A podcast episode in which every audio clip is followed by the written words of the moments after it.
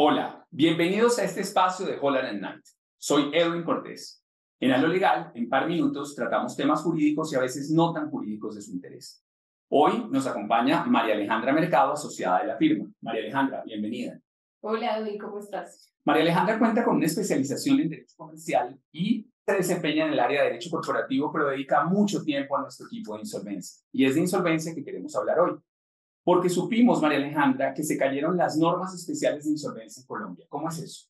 Sí, mira, en 2020, como consecuencia de la crisis generada por la pandemia, se expidieron dos decretos, el 560 y el 772, que pues tenían una vigencia inicial de dos años y regulaban, entre otros, la negociación de emergencia de acuerdos de reorganización, la recuperación empresarial ante cámaras de comercio, la reorganización abreviada y la liquidación judicial simplificada.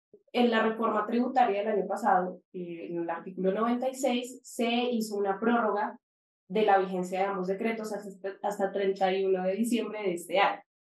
Sin embargo, como consecuencia de una demanda de inconstitucionalidad, eh, recientemente la Corte declaró la inexequibilidad de ese artículo, pues precisamente por violación al principio de unidad de materia, porque pues estos son decretos que regulan temas de insolvencia y pues la norma demandada el objeto eran temas de, de tributo. ¿Por qué no explicamos un poco a quienes nos escuchan por qué es grave que se hayan caído estos decretos por inconstitucionalidad? Estos decretos eran muy útiles para los deudores, se venían utilizando muchísimo dentro de la insolvencia. Por supuesto, la ley 1116, que es pues la ley marco de, de los trámites de insolvencia, es básicamente está diseñada para acreedores grandes.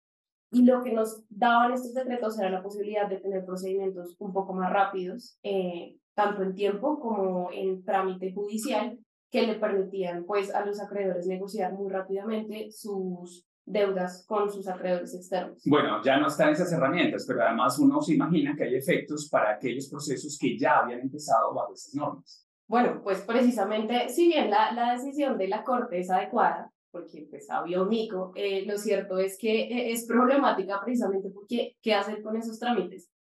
No lo sabíamos y de hecho pues hasta el momento la Superintendencia de Sociedades se ha valido varias herramientas para dar continuidad a esos trámites. Entonces, en unos casos inadmite solicitudes de liquidación simplificada, en otros ha creado reglas de transitoriedad entre regímenes normativos, entonces que inician en una negociación de emergencia pero terminan en una validación judicial pues para efectos de que em, pues los deudores no se queden desamparados. Pero pues por supuesto debemos, debemos ver cómo va a terminar de decantarse la superintendencia. Entonces tenemos dos temas, María Alejandra. Uno es cómo se va a decantar y segundo, cómo puede ser que aparezca nueva legislación recogiendo lo ocurrido con esos decretos.